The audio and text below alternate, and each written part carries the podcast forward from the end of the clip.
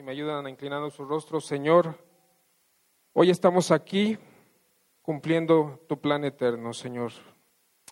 Abre nuestros corazones, nuestra mente. Queremos que este tiempo sea para que tú nos hables, Señor. Te pido especial una, una oración especial por mí, Señor, para que yo solo sea un instrumento. Controla mi cuerpo, mi mente, mi corazón, que sea lo que tú quieras, Señor, que se cumpla hoy tu voluntad. En nombre de nuestro Señor Jesucristo, amén. Muy bien, eh, esta semana tocó el capítulo 11 y 12 de Levítico. Eh, ¿Quién tuvo oportunidad de leerlo? Muy bien, muy bien. Eh, incluye el versículo lema, incluye el versículo lema de Levítico 11:45, porque yo soy Jehová, que os hago subir de la tierra de Egipto para ser vuestro Dios. Seréis pues santos porque yo soy santo. Entonces es un capítulo eh, retador, eh, va a haber exhortación. Vamos a ir a través de las preguntas porque seguramente ustedes tienen dudas, entonces vamos a primeramente a contestar esas dudas en relación a, los animales, cuál era la connotación, eh, el tema de, guardar ciertos días, el tema de la purificación. Y después vamos a ir a un clímax. Dios nos va a hablar fuerte el día de hoy. Eh, es su palabra, eh, vamos a aceitar ir a través de ciertos versos que nos van a llevar a la reflexión acerca de cómo estamos viviendo la vida del día de hoy, nuestro día a día. Para los que toman notas, que espero que sean todos, yo los motivo a tomar notas. Eh, nuestra formación fue dada de ir a asistir a la escuela y todo lo que absorbíamos por parte de nuestros profesores pues era tomar notas. Mucho se quedaba porque tomábamos notas. Entonces, para que se vaya con nosotros, los motivo a tomar notas. El título del mensaje de hoy se llama Llamado a ser hijo, separado para Dios y enseñado a cumplir su palabra. Llamado a ser hijo, separado para Dios y enseñado a cumplir su palabra. Entonces tenemos, eh, antes de partir, vayamos sobre la, eh, eh, la, parte eh, que no se nos debe de perder en el mapa ¿sí? estratégico de Dios en relación a su pueblo y en relación a, al Cordero de Dios que es Jesucristo y a, la, a la salvación y a la época de gracia. Sabemos que lo saca de Egipto. ¿sí? Y después viene la ley, la ley moral de Dios, los diez mandamientos. ¿sí? Moisés baja, los encuentra adorando, ¿sí? el becerro rompe las tablas, vuelve a subir, eh, baja, ¿sí? y, después eh, sabemos que Dios está en control. Es decir, da una ley moral, pero se sabe que somos pecadores y, y que seguramente, seguramente vamos a fallar. Entonces da una ley ceremonial, una ley ceremonial para eh, expiación y que el pecado no sea borrado, pero sí sea oculto. ¿sí? Damos una ley ceremonial donde hay ritos, capítulo, este, todos los capítulos del 1 al 10 está lleno de rituales, de rituales. Después el capítulo 11 viene a ser hablar de lo limpio y de lo inmundo, ¿sí? de lo que no es puro, no, lo que es abominable para Dios. Eh, definitivamente, en capítulo 11 viene eh, ciertos animales que el hombre, eh, que, que, el pueblo de Israel, propiamente el pueblo de Israel, recordemos que todo esto es dado al pueblo de Israel. ¿sí? Vamos a hacer esa separación entre Israel y la iglesia. El pueblo de Israel le dan una receta específica, puntual, sobre lo que los animales que no podía comer, ¿sí? sobre ciertas cosas que eran este, impuras, ¿sí? y después eh, más adelante sobre ciertos eh, periodos para volver a, ser ceremonialmente puro. Y vamos a atender esa pregunta de ceremonialmente impuro, ¿eso, eso qué significa? ¿no? Entonces, eh, recuerden que el pueblo de, Israel salió de Egipto, Dios lo estaba formando, como, como yo enseño a, a Nicole, como seguramente ustedes enseñan a sus hijos, yo a Nafer, a Nicole, ustedes los van formando y los cuidan de ciertas cosas, ¿sí? Para que no corran peligro, ¿sí? Estaba enseñándoles sobre obediencia de manera que los israelitas pudieran progresar espiritualmente, ¿sí? No obstante, eh, vamos a dirigir nuestra atención a las leyes que se relacionan con, las, con estas cosas que acabo de mencionar para descubrir el principio, ¿sí? en cuanto a las realidades espirituales. Hay principios ahí escondidos, es decir, hay dos connotaciones. La primera, había una connotación de higiene, de cuidar, cuidar a sus hijos. ¿sí? Todavía no había medicamentos ni antibióticos. La carne de cerdo que prohíbe comer es susceptible a la triquinosis, es un eh, organismo que es muy fácil que se adquiera, no había, no había refrigeradores, ¿sí? no había eh, cómo desinfectar la carne, eh, seguramente los estaba protegiendo sobre esas enfermedades porque quien la, quien la, quien la recibiera pues era casi seguro que, que moría. ¿no? Entonces, los mariscos, si no se cocinan de manera adecuada, los que conocen del tema de la, de, la cocina, de del tema culinario, pueden producir un veneno mortífero, ¿sí? si no se cocinan adecuadamente o si no se comen este, en cierto momento. Las aves carroñeras que ahí está hablando que hay que evitarlas, ¿sí? Es porque comen carne, comen carne, ¿sí? Y seguramente, y, otras comen, eh, este, unas comen carne muerta y otras comen carne y seguramente la, ahí hay un tema con la sangre, la sangre que comieron y de esa no, los estaba protegiendo con la sangre de esos animales o pudieran haber comido cualquier otro tipo de, de carne, hasta de humano, ¿sí? Entonces los estaba protegiendo sobre esas cosas.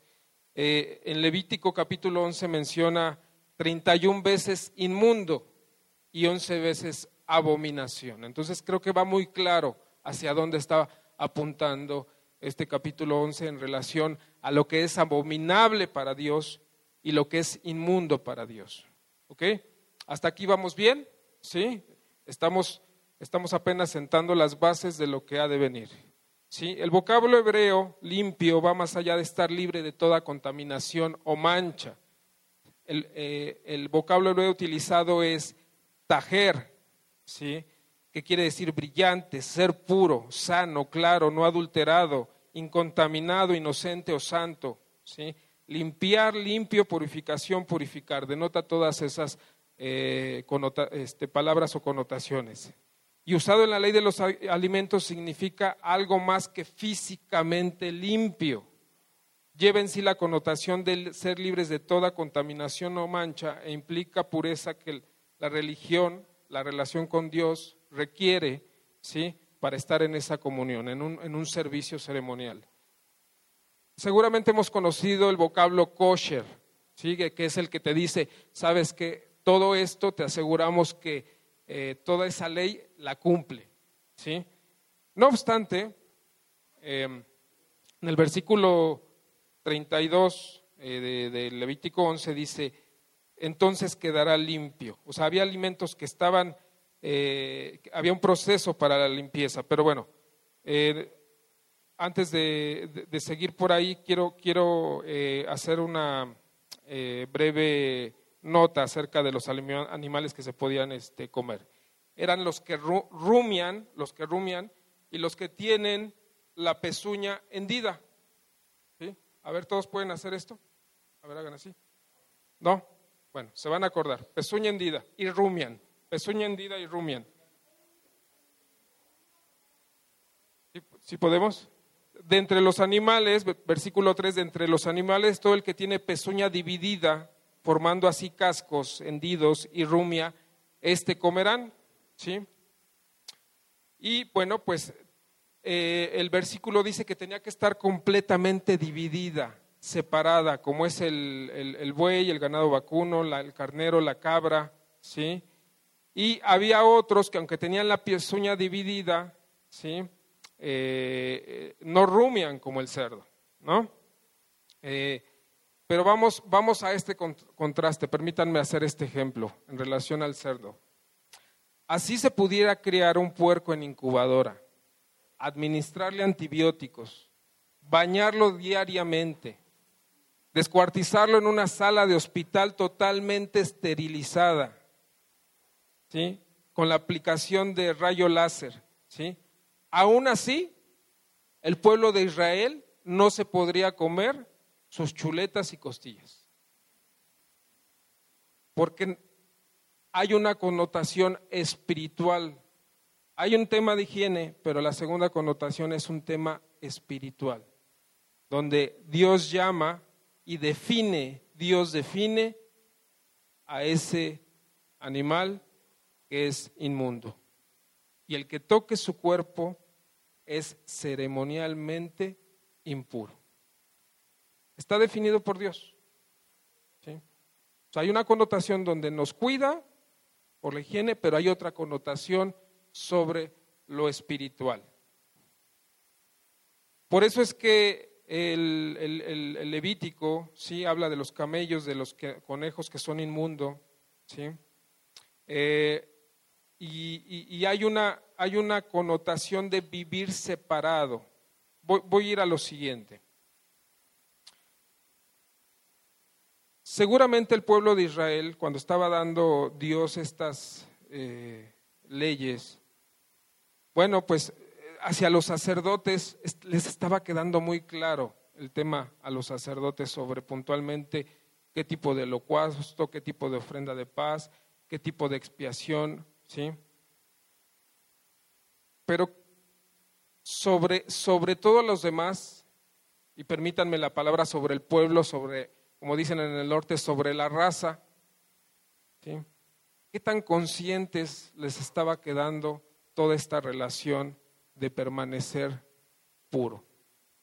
Entonces, como Dios está en control de todo, eh, nosotros nos podemos olvidar de orar, nosotros nos podemos olvidar eh, de leer la palabra de Dios, pero no nos podemos olvidar de comer. Entonces Dios estaba utilizando, estaba conectando el día a día del quehacer judío para que cuidaran ¿sí? De la preparación de los alimentos, de la selección de los alimentos, y entonces conscientemente vivieran este principio de estar separados para Dios. Yo me rompo una pierna, no voy a trabajar, pero de ese día como. ¿Sí? Entonces, en todo ese proceso de selección, preparación, las amas de casa eran muy importantes y tenían que cuidar todos estos, estos principios. Entonces, contextualizaba al, al judío que en Egipto había tenido libertad para todo, entre comillas, o sea, todo lo que se le permitía o lo que conocía en la vida, vida de esclavo, pero tenía libertad de todo. Acá le estaba diciendo al pueblo judío, tú no vas a ser como los cananeos, los fereceos, los jebuseos, tú vas a ser separado para Dios. Vas a ser santo como yo soy santo. Y el día a día en esa selección es que vivía el principio de separación al elegir sus alimentos. Es decir, si el código alimenticio es visto simbólicamente como parte de un sistema de leyes que cubría todos los actos de la vida, es evidente su función.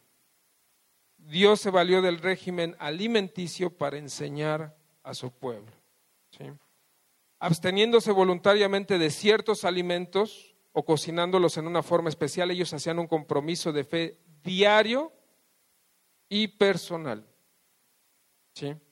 Pasaba mucho tiempo entre el holocausto de expiación, un año al otro, podían pasar muchas cosas entre ese lapso.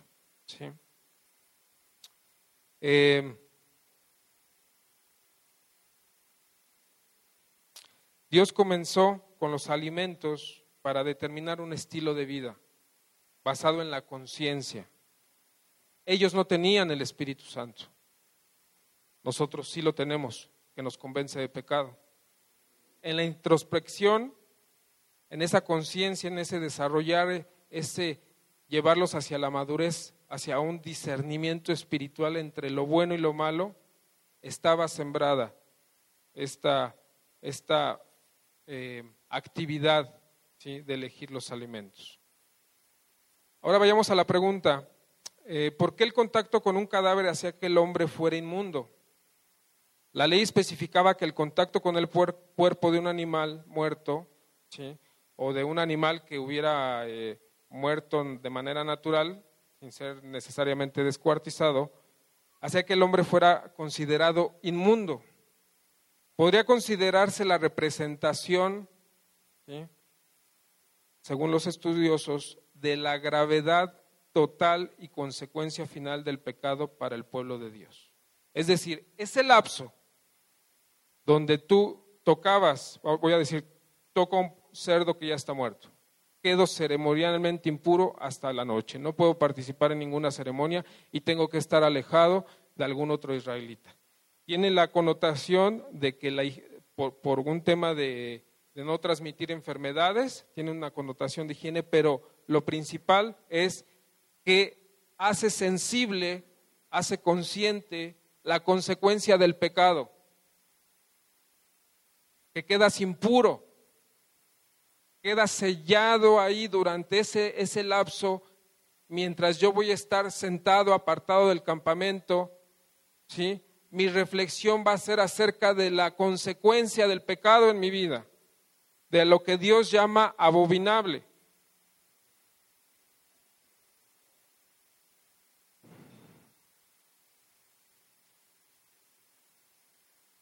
Me dejaba manchado como individuo y tenía que haber un periodo de purificación, ¿sí? Hasta la noche. Eh, capítulo 12 habla de eh, ciertas funciones naturales y, que se consideraba em, inmundo ¿sí? al individuo por cierto periodo. Es decir, después, eh, la madre después de tener al hijo y, diferentes este, otros, otros este, casos específicos. Antes que nada, primero, inmundo en el sentido de la ley, no quería decir lo que le parece al lector moderno, o sea, no, no, no, lo, traigamos tal cual al día de hoy. No no sugiere algo desagradable o sucio, ni implica que el cuerpo o las funciones naturales, tales como el nacimiento o la intimidad entre los esposos, fueran malas por, la, por naturaleza, sino que el término inmundo en este eh, y en los siguientes casos generalmente se entendía únicamente en un sentido legal, indicando que el individuo no estaba en condiciones para las ordenanzas sagradas. ¿sí? Igualmente tiene ciertas connotaciones. Durante el parto, la mujer estaba en contacto con, con sangre y con fluidos. Dios seguramente estaba protegiendo de la transmisión de posibles enfermedades. ¿sí? Ahora, con, una mujer decía que el periodo tenía que ser más largo que con un varón. Eh, hay algunas, eh, buscando, hay algunas eh, opiniones o, interpretaciones de los estudiosos que dice que el varón, pues más fácil lo agarraba este, el esposo, pues porque había cierta preferencia por los, por los varones. Hoy en día sigue siendo igual, ¿sí? Hoy en día, pregúntenle a mi esposa cuántas veces le preguntaron mi, mi, mi mamá, este, o más bien creo que este, le compró las dos veces ropa de niño y etcétera. Pero bueno, no nos desviamos. El punto es que era más fácil que el, si fuera varón lo cargaran, ¿sí? fuera con el papá que si fuera niña. Entonces, al haber un periodo más largo con la niña, ¿sí? de cuarentena, pues pasaba más tiempo Dios sabía que este tiempo había que dedicarlo más para la niña. No sé si me está quedando claro, ¿no? A ver, si yo tengo un niño, ¿sí? Tengo un niño, yo voy a, como israelita, yo lo voy a querer abrazar y lo retiro más rápido de la mamá, ¿sí? Pero si es una niña, ¿sí? Eh, pues hay que se quede con la mamá unos días más. Entonces, este, no, como que no tengo prisa por irlo a presumir con los amigos. Va, va más o menos por ahí. ¿sí? Entonces, eh, es una de las posibles interpretaciones ¿sí? para este tema de la, de la cuarentena y para evitar enfermedades. ¿sí? Eh, es similar al requisito del sumo sacerdote. ¿sí? Eh, ningún individuo con defecto físico podía ser sumo sacerdote. Esto lo habla el capítulo 21 de Levítico. Y no es que Dios considerara a tales personas que sean naturalmente inferiores en lo espiritual o comparándolas con una persona sana. Más bien, es un requisito que era instrumento de enseñanza, ya que el sumo sacerdote era un símbolo de Cristo, del gran sumo sacerdote. ¿sí? Y el requisito de su integridad física indicaba la perfección de Cristo. es un simbolismo. ¿sí? Recordemos que todo, todo, toda la ley ceremonial estaba bajo rituales y simbolismos. Y todo estaba proyectado a lo que habría de venir con Jesús. Muy bien. ¿Vamos bien hasta aquí? ¿Sí? ¿Sí vamos bien? Ok, perfecto. Déjenme tomar un poquito de agua.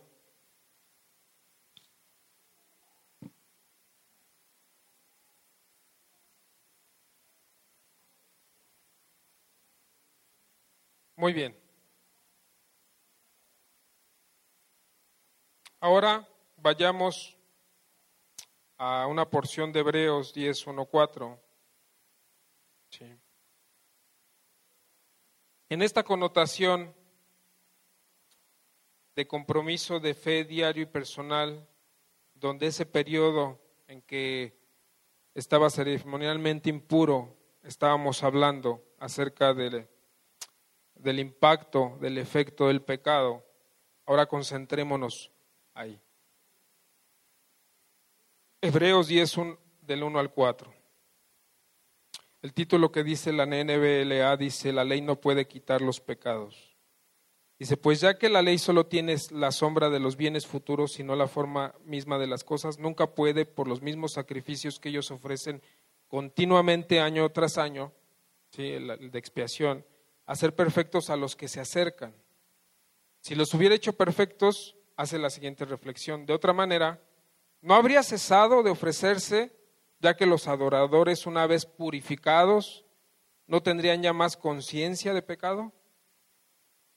Entonces dice, si, se quitara de una vez, el siguiente año no se tendría que ofrecer ¿sí? expiación nuevamente porque ya se hubiera quitado. Pero en esos sacrificios hay un recordatorio de pecados año tras año. Hay un recordatorio. Porque es imposible que la sangre de toros y de machos cabríos quite los pecados. Había un recordatorio año con año, había una, Dios estaba trabajando en la conciencia del pueblo de Israel de una vida día a día en, eh, pureza. Pero ¿qué pasa ahora? Hoy estamos leyendo eh, Hebreos y vamos a empezar a hacer los contrastes. Dice versículo 14, porque por una ofrenda, ya vamos a entrar ya está hablando de Cristo, porque por una ofrenda Él ha hecho perfectos para siempre a los que son santificados. Ahora bien, donde hay perdón de estas cosas, ya no hay ofrenda por el pecado. Vivimos en, la época de la gracia. Pero ¿qué pasa acerca de nuestras conciencias? Si los israelitas pecaban, y ustedes saben cómo terminó toda la historia en jueces, ¿sí? en reyes, Ustedes la conocen.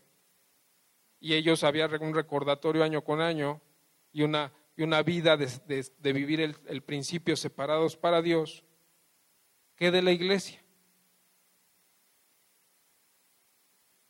Porque en Hechos, en Hechos 10, ¿sí?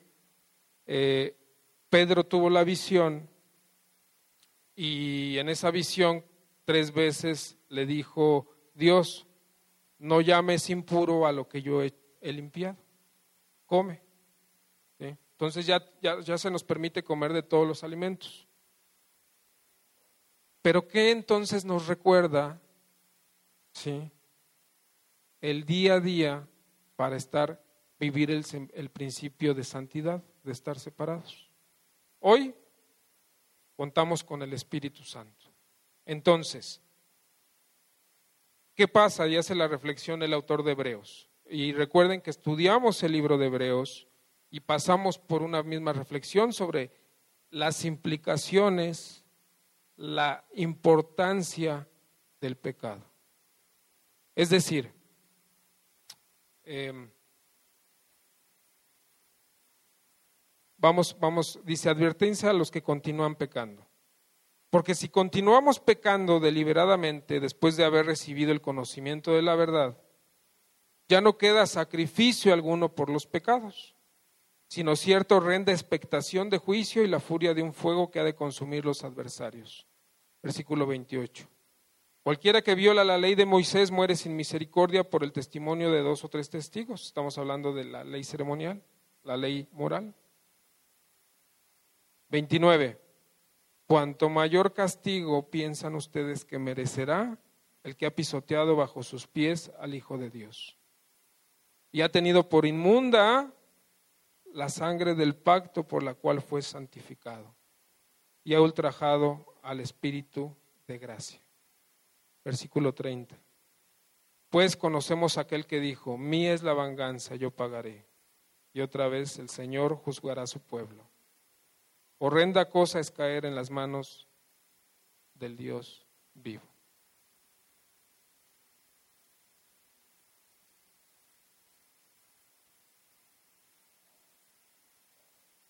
Entonces, hoy en día vivimos una redefinición del pecado. Ya no le hablamos, ya no, ya no le llamamos bueno a lo que es bueno y malo a lo que es malo. Dice Isaías 5:20, hay de los que a lo malo dicen bueno y a lo bueno malo, que hacen de la luz tinieblas y de las tinieblas luz, que ponen lo amargo por dulce y lo dulce por amargo. Hoy vivimos en esa, hoy el mundo, la sociedad vive en esa interacción de qué tanto se puede eh, hacer una ley moral elástica, flexible. Ya no nos gustan los principios absolutos. Y la iglesia vive tratándose de vivir en el límite. ¿Qué tanto me puedo acercar al pecado sin pecar?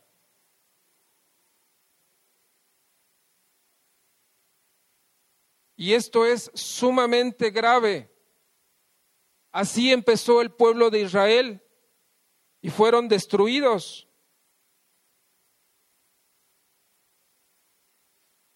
Utilizó los demás pueblos Dios para acabar con su rebelión.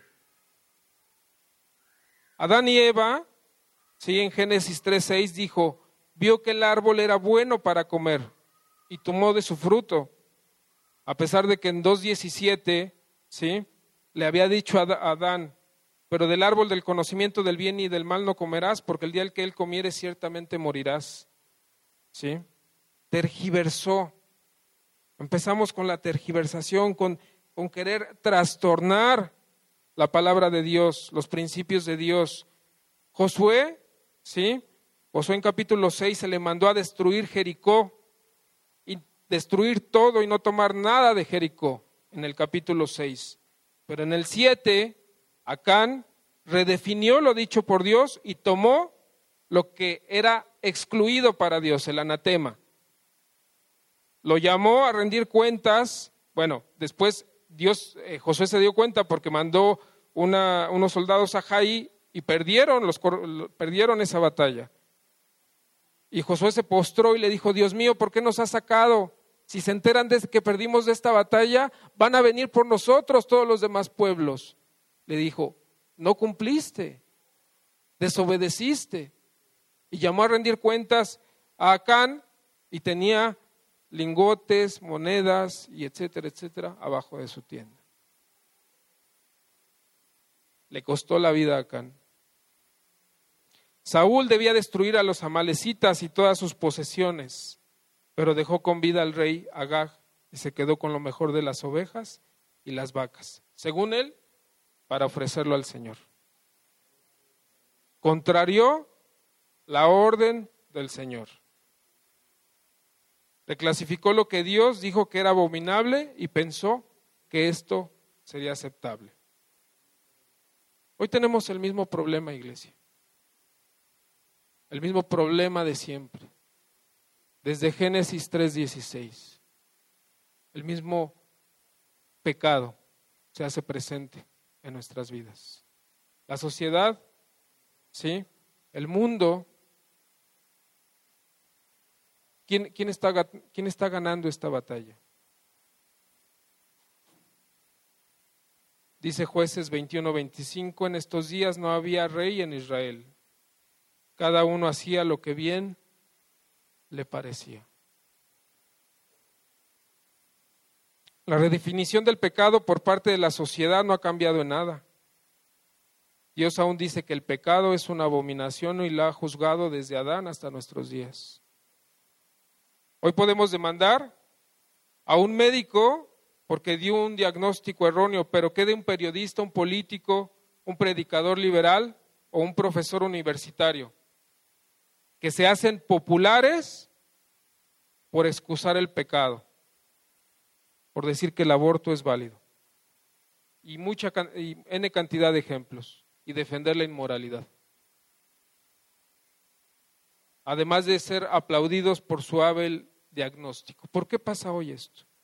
¿Por qué son populares ese tipo de, de personas, de comentarios en las redes sociales, en los medios?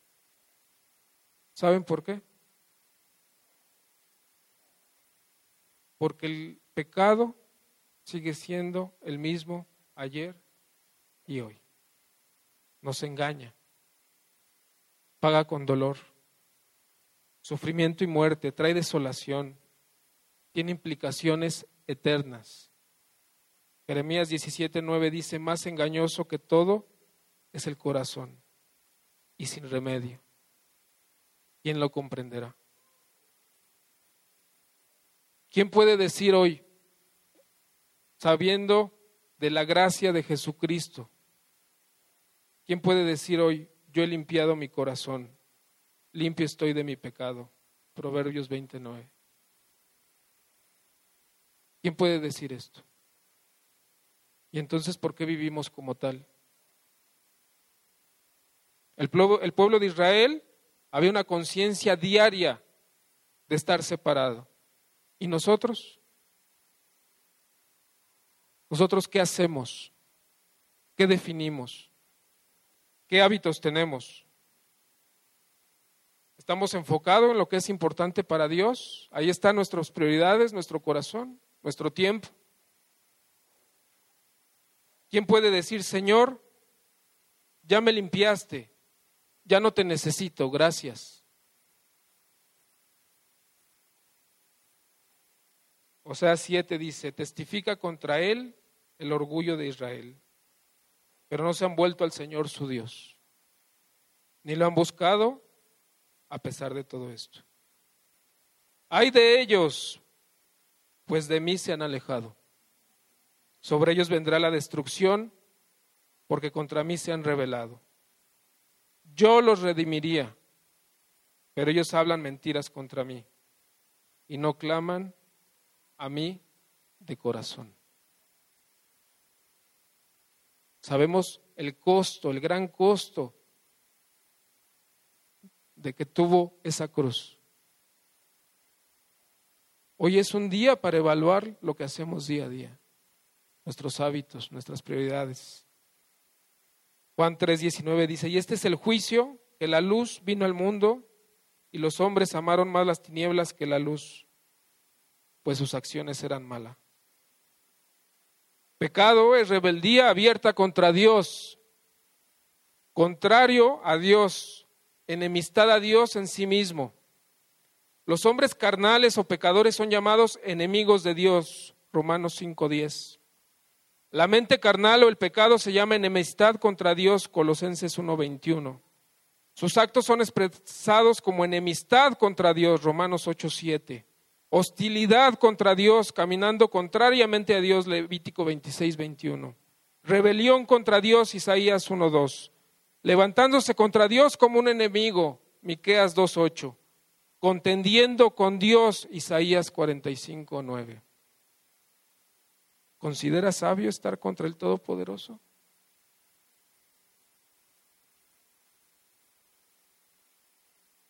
Eso es el pecado. Y el pecado es tan importante porque tuvo que mandar a su hijo a morir en una cruz.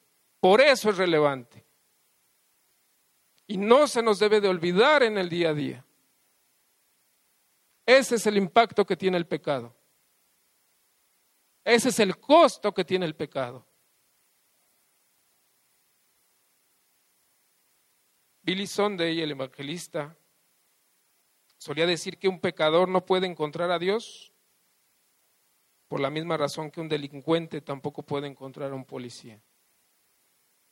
El delincuente no se esfuerza mucho en buscarlo. ¿Cuánto tiempo estamos dedicando buscar a Dios? ¿Qué dice ¿Qué dicen nuestras mañanas? ¿Qué dice nuestra mañana? Nuestra prioridad y primicia del día. Jeremías 8:11. Curan a la ligera el quebranto de la hija de mi pueblo, diciendo paz, paz, pero no hay paz. Bendigo, oro por ti, ¿lo hago? Efectivamente, de corazón, ¿tengo tiempo? de oración personal, individual? ¿O solamente es mantener una imagen? En la reunión de oración asisten tres o cuatro varones, cinco cuando mucho. ¿De veras es porque no hay tiempo? ¿De dónde viene el problema de abrazar las correctas prioridades y de la agenda para asignar el debido tiempo? Del pecado, de nuestro corazón. ¿Sabían que hay reflexiones que dicen que de acuerdo a la, cantidad de, miembros de la iglesia que asisten a una reunión de oración está indirectamente relacionado con cuán popular es Cristo en nuestras vidas? No me estoy inventando nada. Lo dicen pastores de congregaciones que a través de la oración han visto cosas sobrenaturales la oración corporativa. No le demos vueltas y no vayamos por las ramas. No nos perdamos en el camino de los detalles geográficos, el contexto, la tradición y las costumbres cuando estudiamos una porción bíblica. Lo importante, lo importante es el pecado y el costo del pecado. Siempre ha sido así en el plan de Dios.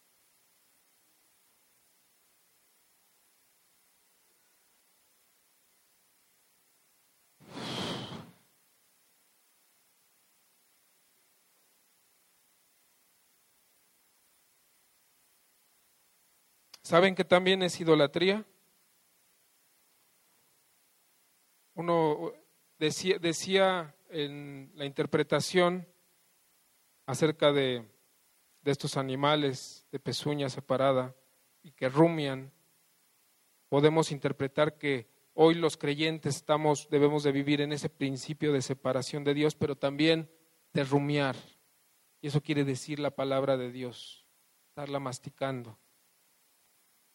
Por ahí tuvimos el estudio de un libro increíble, ¿sí? donde decía eh, Juan en Apocalipsis, le dice, cómete este libro. Y al principio era dulce y después amargo, porque la palabra de Dios nos va a confrontar, nos va a exhortar. ¿sí? Entonces, rumiar, meditar, escudriñar, reflexionar para conocer el carácter de Dios, aprender a discernir lo bueno a lo que Dios llama bueno y lo malo a lo que Dios llama malo y tener esos absolutos claros, eso se llama discernimiento espiritual, ¿sí? Y la palabra de Dios dice que sirve para eso, para discernir mis pensamientos y las intenciones de mi corazón. Si alguien se gloría, gloríese de esto, de que conoce, de que conoce y entiende al Señor. Dice en Jeremías 9:24. No obstante, también es idolatría cuando yo digo, ah, mira, este principio sí, no, este no. Cuando no paso tiempo con la palabra de Dios, cuando tengo un, un, tiempo deficiente, ¿sí? Con la palabra de Dios, un, estudio deficiente, no paso suficiente tiempo en la presencia de Dios, ¿sí? Entonces eso me va a llevar a crear un Dios y en vez a, como yo soy, a como yo he seleccionado. Y eso también es idolatría. El no querer dedicar tiempo a conocer el carácter de Dios me va a dar una imagen parcial de Dios. Y eso es idolatría. Eso es por el pecado. Es un efecto del pecado. Y si hoy toda esta palabra de Dios no está penetrando profundamente en tu corazón, ruego a Dios que quite esa dureza del corazón. Le pido a Dios que así como endureció el corazón de Faraón, así como ablandó el corazón de Saulo, lo haga así con el tuyo. Solo Él tiene ese poder. El discernimiento espiritual. Voy a ir en un cuadro comparativo incrementando. Israel quería mantenerse limpio y agradar al Señor. Entonces debían cultivar el discernimiento. ¿sí? Esto que significaba conocer la palabra de Dios, respetarla y obedecerla. ¿Saben cuántas veces eh, se encuentra la palabra amor en la Biblia? 320. Antiguo Testamento 181 y Nuevo Testamento 139. Para un total de 320. Perdón se encuentra 179. Estoy hablando de la, nueva, de la nueva Biblia de las Américas. Perdón, 179. Amor, 320. Santo, 480. Y adivinen qué. ¿Cuántas creen que se cita pecado? 628 veces.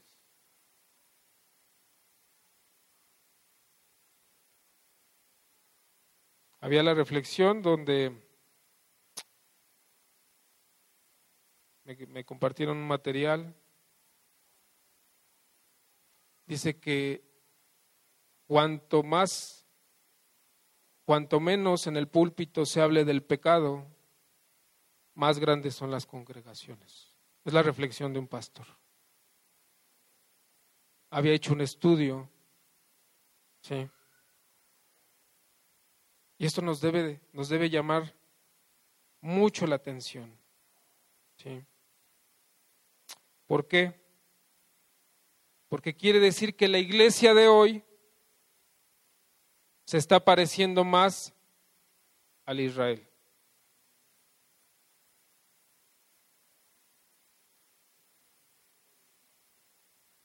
Hay un gran riesgo de que la iglesia de hoy sigue la misma filosofía. Dice Campbell Morgan, la iglesia hizo más por el mundo cuando menos se parecía al mundo.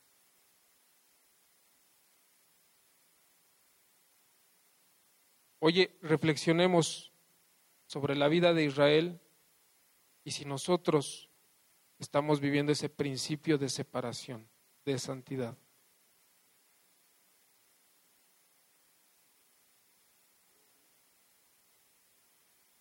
Los judíos que ejercían el discernimiento espiritual andaban en amor y esto se manifestaba, ese amor se manifestaba en que era, ese amor al Señor se manifestaba en que los motivaba a obedecer su ley. Hoy evaluemos o pesemos nuestro corazón a la luz de esta palabra para ver qué nos motiva, cuáles son nuestras motivaciones. Pero más allá de todas las motivaciones, el amor al Señor se, debiera ser el que nos hace dar. Separar estos tiempos de oración en lo personal, de rendición de cuentas con el Señor, de abrir su palabra, de pedirle que nos hable, de llegar a su presencia y permitirnos que Él nos transforme. y rendirnos a la cruz.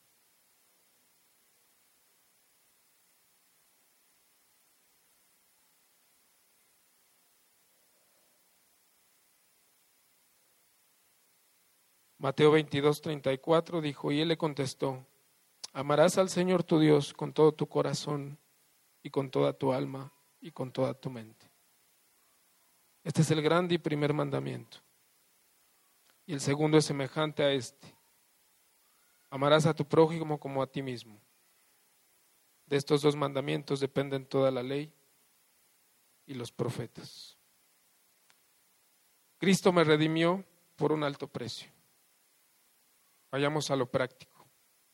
No para agradarme a mí mismo, sino para que sea libre para servirle, lo cual es la más grande libertad. Él me pudo entregar. Servirle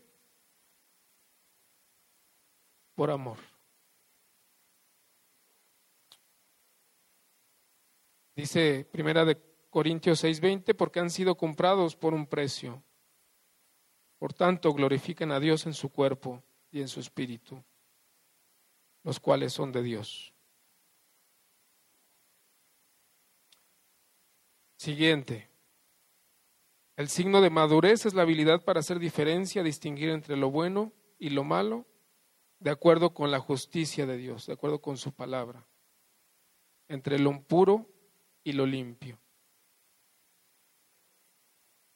Tengamos este compromiso del discípulo, relación, convicción, acción. Es decir, una relación continua con dos con Dios y su palabra es el camino a llevar un que me va que me va a llevar a esa presencia. Estar con vigilancia continua sobre el impacto eterno de descuidar lo importante.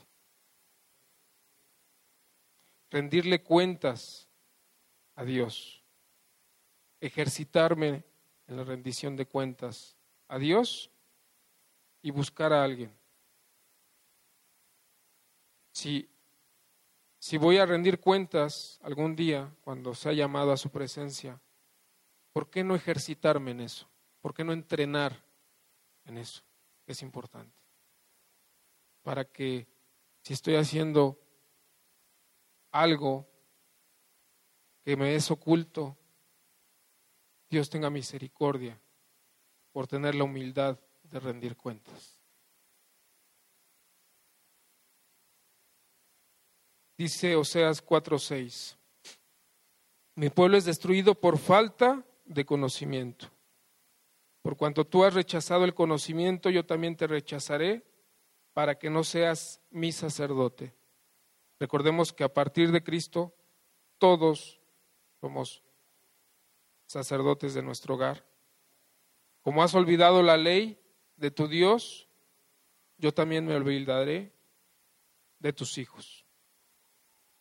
Entonces seamos, cumplamos a este llamado, seamos responsables como hijos de luz, que dicen Efesios. Abracemos esta responsabilidad.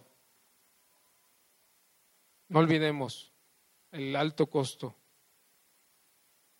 del pecado. Ayúdenme a orar, por favor, de ahí de sus lugares. Inclinen sus rostros. Señor, gracias porque tu palabra ha sido expuesta. Gracias porque has llamado mi atención sobre lo que es limpio e impuro, lo que es abominable para ti, Señor. Hoy quiero abrazar esta palabra y que tú me ayudes a caminar en tu justicia, abrazar tu palabra, a que mi motivación sea tu amor, Señor. Tú prometiste darnos un corazón de carne. Ten misericordia no permitas que nuestro corazón se endurezca, Señor. Hoy me rindo ante ti, ante tu cruz, para servirte, para adorarte, para reconocer que tú eres Dios. Enséñame aquellos pecados que me son ocultos, Señor. Y ayúdame a dejar la iniquidad. Fortalece mi espíritu. Que seamos hombres y mujeres que valientemente tomamos decisiones de acuerdo a tu palabra.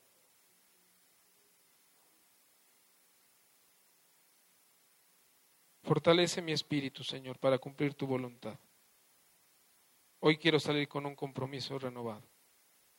En nombre de nuestro Señor Jesucristo. Amén.